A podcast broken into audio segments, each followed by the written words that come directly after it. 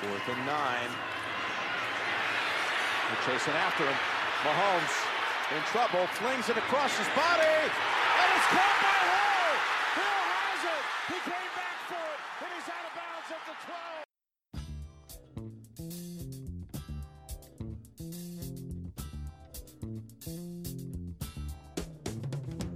欢迎收听最新一期的四档强攻节目，我是 Blitz。大家好，我是宝南。 大家好，我是小秋。今天来到了赛季前瞻的第三期，我们从国联南区到国联北区，今天来到了争议性、话题性最高的国联东区。国联东区呢，四支球队给大家介绍一下，分别是老呃费城老鹰、达拉斯牛仔、华盛顿红皮和纽约巨人队。这个国联东区很有意思啊，这四支球队话题性很高，球迷数量巨多。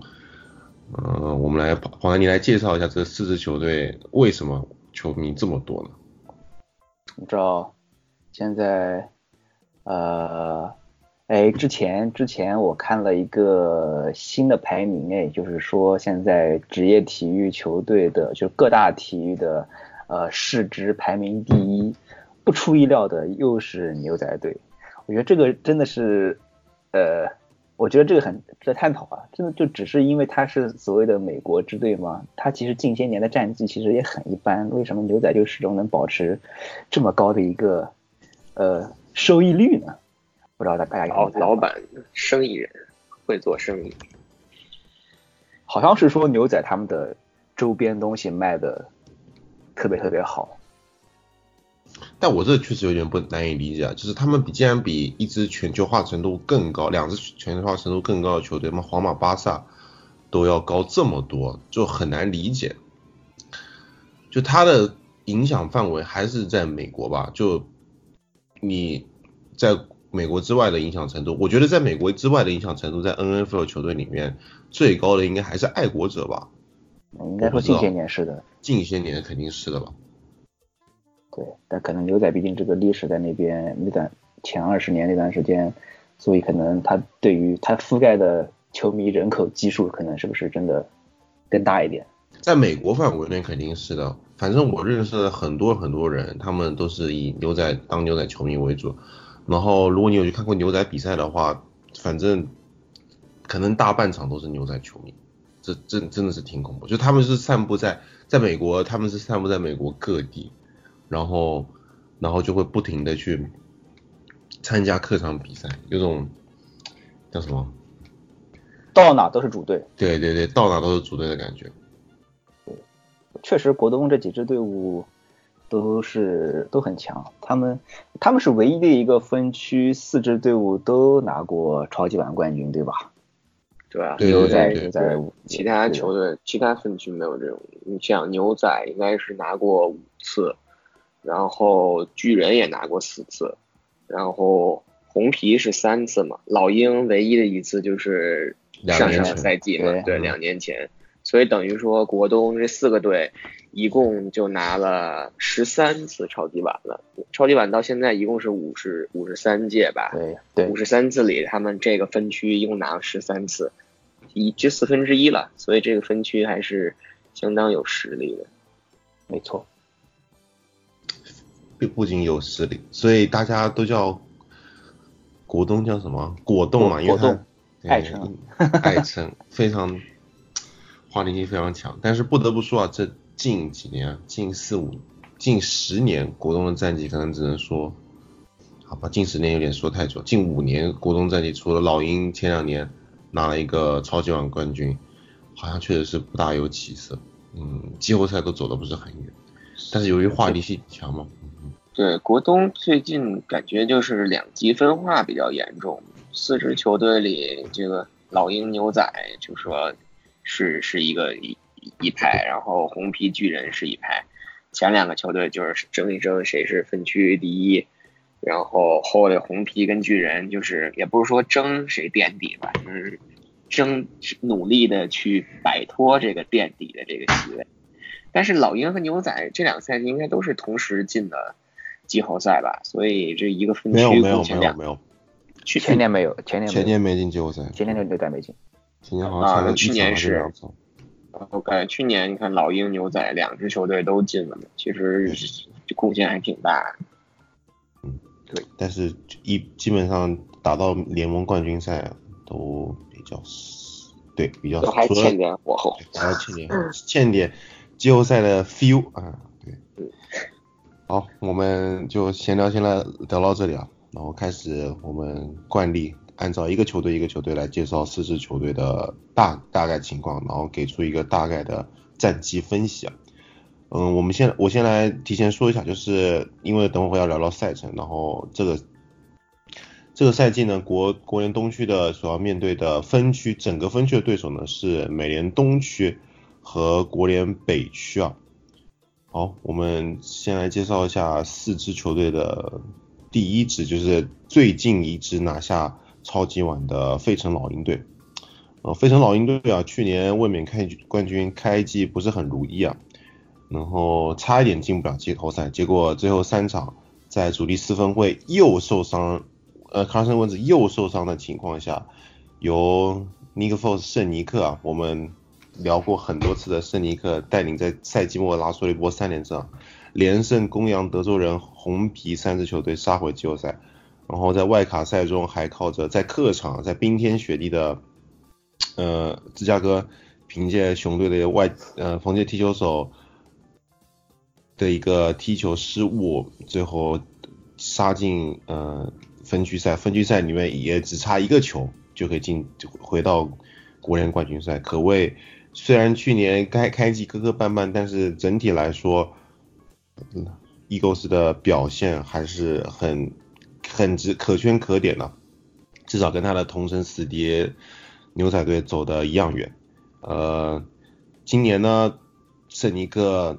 转会了，远走，哎，是去结瓜啊，是结瓜对，是去远走那个佛罗里达，杰克森维尔。今年凭借文 carson was 一个人，不知道能够走多远。哎，这好像说的有点反了，卡森文斯是主力四分卫，为什么？为什么我们？开始质疑他了，但是确实是因为你这两年来说，文茨他他根本就没有打过一个完整的比赛。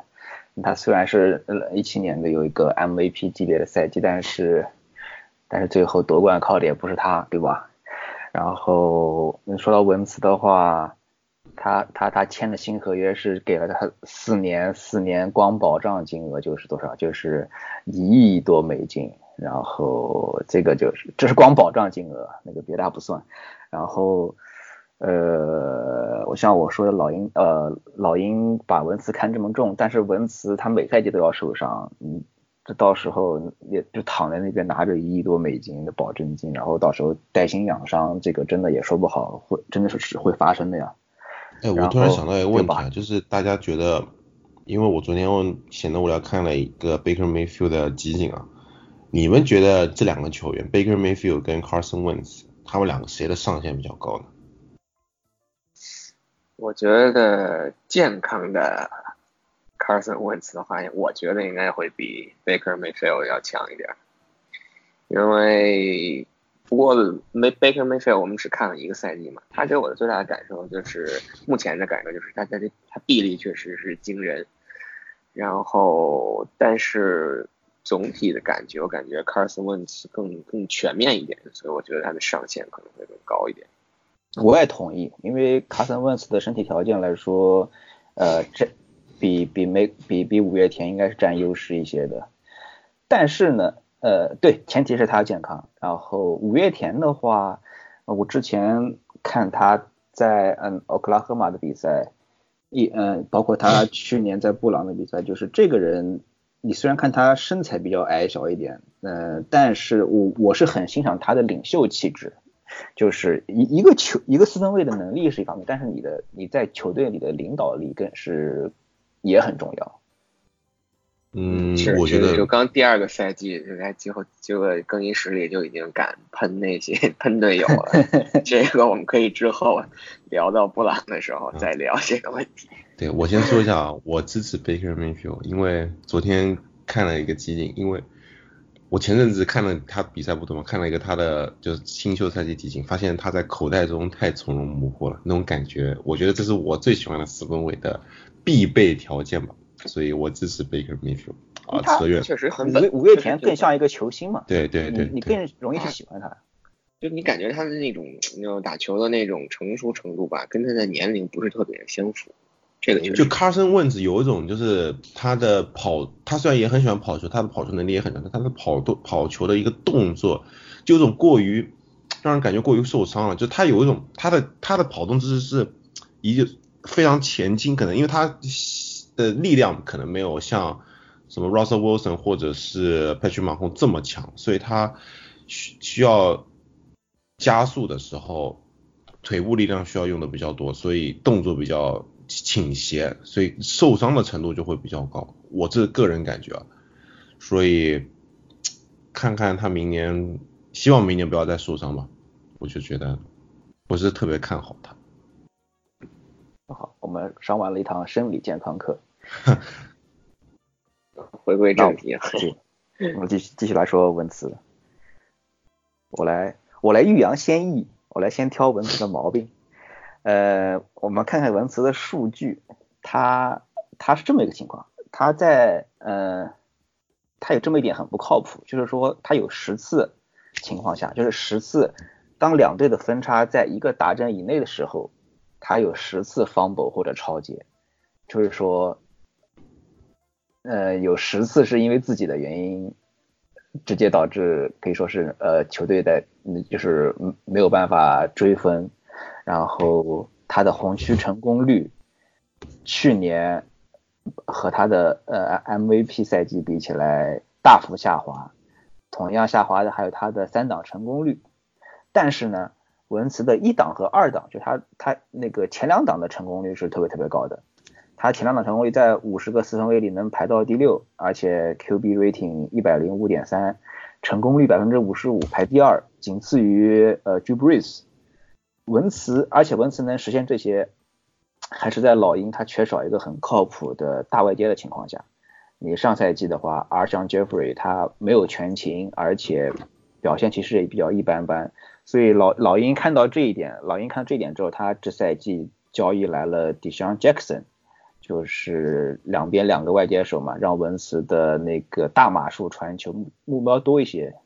发挥他这一个传球的优势。然后在跑位上面又是从熊队交易来了那个 Jordan Howard，以及他们选秀二轮秀 Miles Sand，哎是二轮秀三三轮秀的，他的那个 Miles Sanders，让老鹰的地面进攻也更丰富一些。然后老鹰还有一个大杀器，他的那个近端锋扎克尔茨，我去年反正用了他，他真的是呃近近端锋里面呃是数据应该是前两位的，而且输出很稳定，所以。嗯，老鹰现在这赛季的进攻组那个补强也挺全面的。嗯，确实是我我我主要研究了一下老鹰的赛程嘛，就是 NFL 它每年把这个赛程呃公布出来了以后呢，它会根据这个球队的赛程难易程度有一个排名。今年老鹰的这个总体的赛程呢是 NFL 这三十二支球队里排第二十八的。就相当于是简单，第简单，第二十八简单，所以呢，它又是国东这四支球队里最简单的，所以从赛程上的这个角度来说呢，啊，首先表明一点啊，我是认为老鹰这个赛季是可以拿到国东第一的，所以呢，我觉得这个赛程对他的这个最后的成绩呢会有很大的支持。老鹰最关键的，也不是说最关键三场比赛吧，就是说比较重要三场比赛是十一月份。这十一月份，他一共就三场比赛，三个主场分别对阵熊、爱国者跟海鹰，这是三三个比较难难对付的对手。但是这三场比赛之后打完了以后呢，剩下的五场，十二月的这个五场，他很有可能可以拿下一波五连胜。为什么？因为他这五个对手是海豚两次碰巨人，然后一次碰红皮，还有一次碰牛仔。这五这五场比赛里，可能只有牛仔这场比赛呢，需要他们下功夫去去去去对抗一下。所以呢，就是说他有可能在主场，所以对啊，所以他有可能借这借借上借十二月份这最后这一波五连胜吧，就借此拿下这个国东第一的这个宝座。然后老鹰这个赛季赛程呢，还有一个特别有意思的一点就是。老鹰是这个赛季 NFL 三十二支球队里唯一一支要三连客的这么一个球队。然后他这三连客分别要对阵维京人、牛仔和比尔。然后其实就是 N NFL 的这个赛程的分配啊，就是赛程的安排其实是挺有学问的。就是在过去的这个从三十年吧，从九九零年开始，呃，一共只有一百四十二支球队，他面对过这种三连客的情况。所以你看，三十年的话，可能。一个赛季只有五次这种情况发生，可能之前更多一点。然后呢，有这么一个很有趣的数据数据统计，就是面对三连客的时候呢，我们如果把三胜零负或者是两胜一负这个归结为叫胜面更大一点的话，然后呢一胜两负还有或者是三场全输啊总结为叫负面多一点的话呢，在这一百四十二场啊一一百四十二次的这种。三连客的情况里，胜面多的情况只发生过五十二次，才占了百分之三十六。那负面多的这种情况占了九十次，相当于占了百分之六十多。所以也就是说，啊，平均来讲，一支球队在面对三连客的时候，至少要输掉一场，甚至两场比赛发生。但是呢，这里有一个好消息，就是一个挺有意思的地方，就是老鹰上一次三连客啊，就是一七年，就是他们拿下超级碗的那个赛季。所以呢，不知道这是不是一个巧合啊？也是不是一个一个一个暗示？但是呢，我觉得整体上讲完赛程来说，我觉得老鹰这个赛季究竟能走多远，就是我们刚才一直在谈到那个人，就是 Carson Wentz，他的健康可能真的决定老鹰这个赛季的能否杀回，是能否杀到国联决赛，甚至杀到超级碗。所以这个是我对老鹰队从赛程上的一个分析。哎，老鹰的赛程上看到一个，他他是在赛程最后十四周和十七周会打巨人。提到巨人的话，我觉得就是说，如果你越往后，可能应该是依赖坐板凳的可能性越高啊。所以说到时候老鹰打的应该 不出意外，打的两场应该都是丹尼尔·琼斯带领的巨人，对吧？这真的就是教他做人了，要到时候，说不定是个大物呢。别说，好，巨人的问题我们等会再来讨论。好，聊完聊完老鹰队啊，我们第二支球队来聊一下球迷最多、市值最高的达拉斯牛仔队啊。嗯，达拉斯牛仔队呢，去年也是开季不顺啊，然后赛季中段交易来阿马瑞库珀之后。也是拉出了一波非常可观的连胜之后，杀回季后赛，并且比两年前更进一步，在外卡轮赢下了西雅图海鹰队之后，在分区轮输给了最后晋级超级碗的洛杉矶公羊，所以整体来说表现虽然还是比预期稍微差一点点，但是也不能说特别差吧，至少有进步，所以。所以今年不知道怎么样，今年阵容又更完整了。我们来聊一下，就是嗯牛仔队的一非常豪华的阵容了。首先呢，先来说一下牛仔队的当家球星，嗯，跑男称之为核武器的 Zeke Ezekiel Elliott，呃，Zeke 真的是太强大了。过去三个赛季平均下来超过一千两百码。但是呢，大家注意，这完成这个数据的是因为他有一年，他的第二年是被禁赛了六场比赛，而且那那个赛季只打了十场比赛的情况下，有九百八十三码的输出，非常可观。然后这个级别表现，我记得上一个能够达成这样这样连续在一千三、一千二输出的球员，应该就是 b i s m o 林老师本人了吧。这个这个打法呢，就我感觉是有点像林老师，就是他的那个上肢力量特特特别足，能够很能够在跟防守球员已经有 contact 有碰触的情况下，再往前推进个三到四码。我记得我记得是之前有一个数据吧，我我记不记得不是很清楚，就是 Ezekiel Elliott 在有 contact 的情况下，嗯，还能。能够再往前推进的码数是全联盟跑位最多的，是四码、三三码还是四码？平均三码还是四码？有点忘记了。但是 Z 个他有一个很大的毛病，就是有个他很多时候他因为有一次发生了有他很多时候可能没办法确保自己的出场次数，这个呢并不是因为伤病，而是因为一些场外的因素啊。两年前的那个事情我们就不要再多提了。最后家庭就就就我觉得那年他如果一开始就开始要竞赛，比如说前六场就要竞赛的话，这牛仔队完全有机会去找一个。呃，暂时用一用的跑位，但是他这样子要竞赛不竞赛，一直拖到了非常后面，导致了球队没有时间去找 backup，然后导致那六场比赛直接崩盘。所以，呃，现现在回想起来，那个赛季就是因为这一件事情导致牛仔没办法进季后赛。呃，前阵子啊，那个 Zeke 又好像说是去 Vegas 玩的时候跟女朋友吵架还是什么，然后被警察手铐铐起来，然后抓到那个。局子里面蹲了一夜，我觉，然后后来还好，后来也没有导致禁赛的结果。我觉得这个真的是得省省心了，得至少确保自己强大的能力能够留在球场，而不是留在一些什么奇奇怪怪的地方吧。而且他现在也不太让人省心吧，他这个训练营合同的问题又消失了，对啊，这还到现在还没出现在训练营上，所以。这种东西，反正最近也有不少的球星缺席训练营嘛。对，也是一种，对，也是一种谈判的手段吧。但我觉得还是要职业一点啊，这种这种行为很不敢，很不敢赞同。像看隔壁足球里面的阿扎尔同学，你看多职业，踢到最后一刻，拿完冠军才说我要走。哎，怎么扯远扯远？说得好，说得好。他们确实，不过这他们呃这种跑位的话，这种呃跑位我们也知道他的职业生涯比较短。你像那个艾利奥特，他这样被当当当个什么，说难听点就是当个像 像当成牲口一样，也不能说这么难听，像马一样，就是把他当就让他死命去跑，这样子确实对他。的身体，他他就算身体再强壮，你这么跑下去跑个几年也受不了。所以说，你不给不把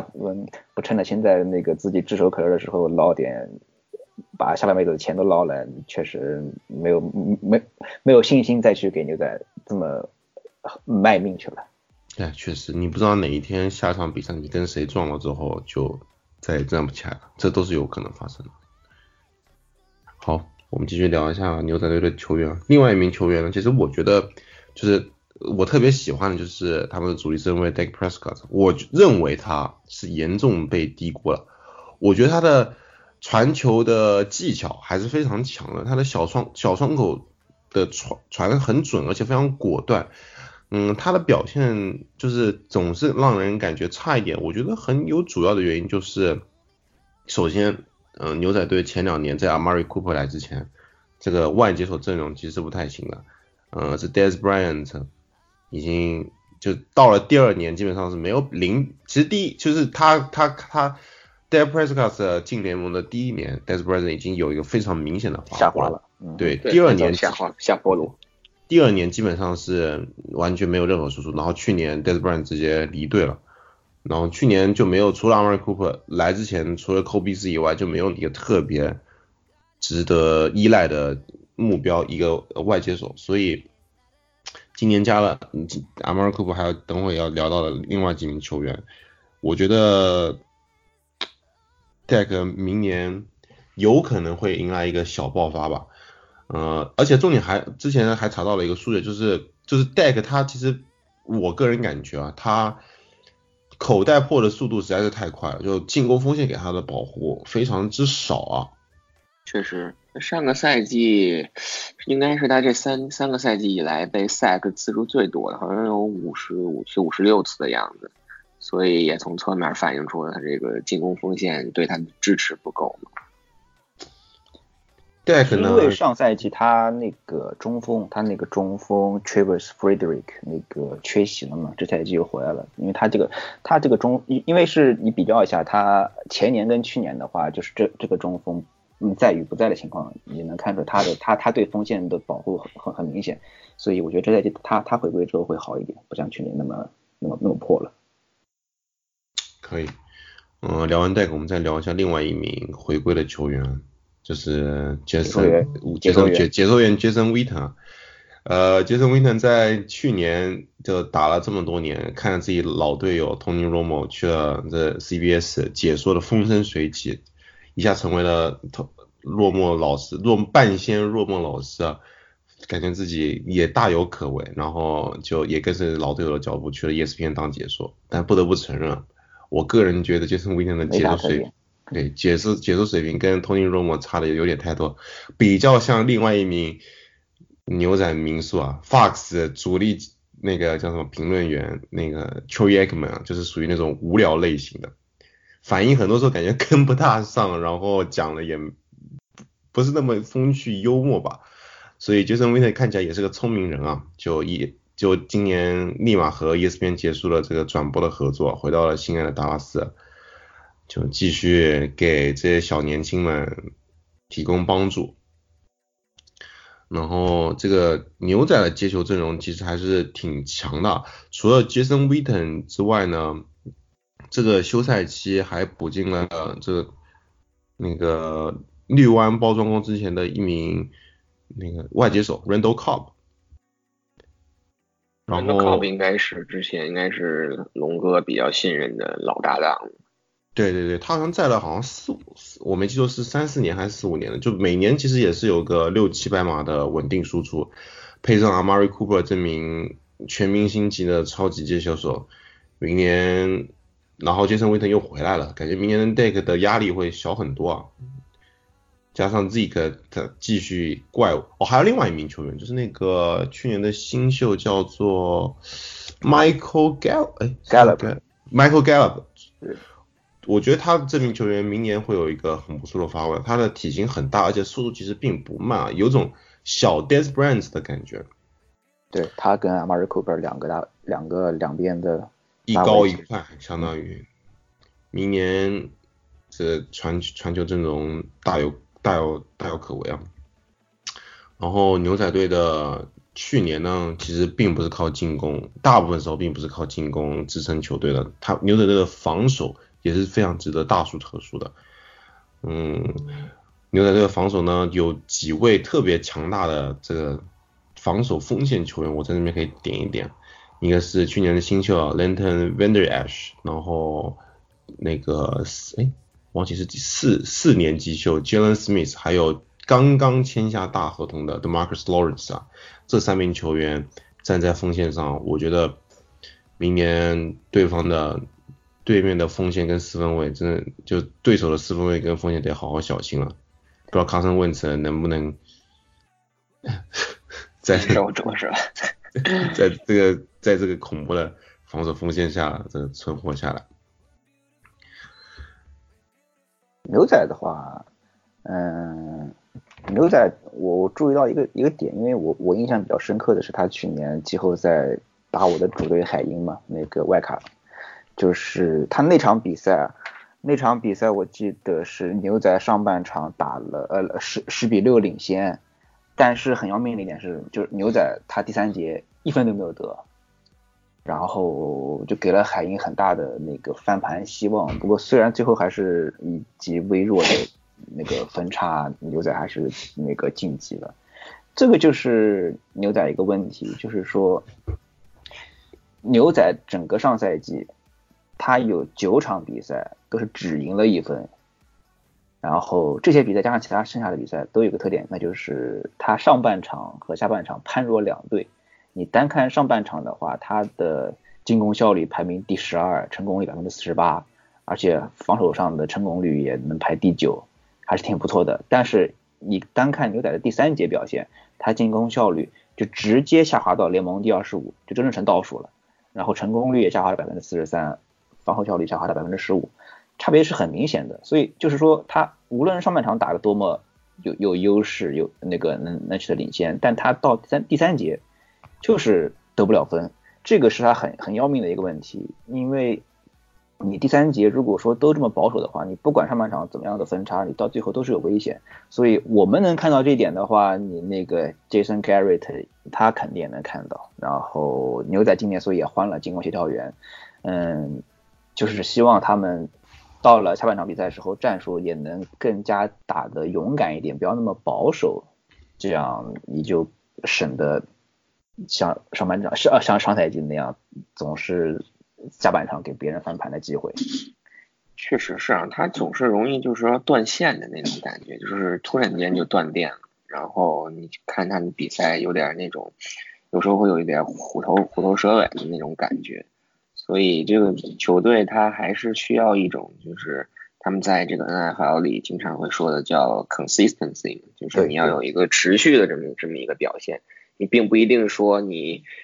也就是说，你第第一节或者半场能赢人家个三十分，但你下半场就变得就换了一支球队，你只要做做到平均的就好。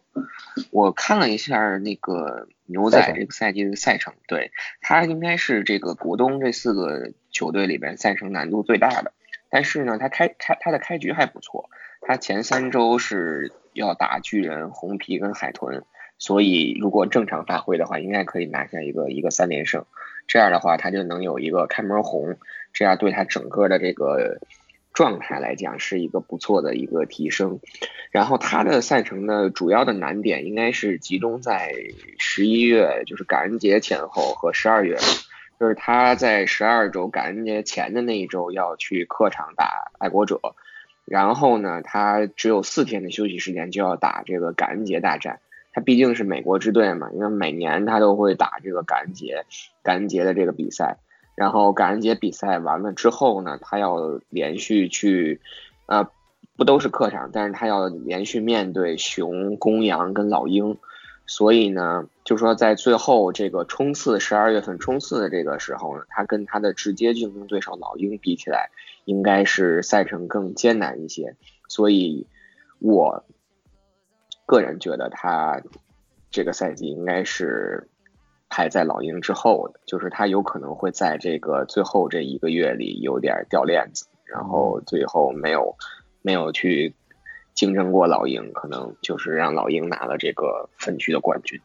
但我们我们可以最最最后的时候再来给出这个战绩，这个 这个赛季战绩的预测。对，嗯，好的。老呃，大家对于这牛仔队的这个阵容啊，我个人感觉还是非常强的，就他的明星球员特别多，比起对面的他的死敌老鹰队还是多很多。但是今年的由于去年是小组第一，加上今年需要打国联东区，需要打爱国者嘛，所以表现如何值得继续看下去。好，本期节目呢，我们就先大概录到这里。您现在收听的是最新一期的四档强攻节目，这是一档关于橄榄球的播客节目。如果您对我们的节目喜欢，欢迎到喜马拉雅和网易音乐搜索四档强攻节目进行，然后对我们节目进行订阅和收听。另外呢，我们的微信公众号已经开通了，呃，欢迎在微信公众号上面搜索四档强攻节目。我们每一期节目呢都有一篇文章，然后我们现在都会将我们的音频呢也贴到这个文章里面，所以大家以后也可以不用通过这其他的 A P P，直接通过微信就可以收听我们的节目了，还是非常方便的。好的，本期节目就先到这边，我们下一期国联东区的赛季前瞻再见吧，拜拜。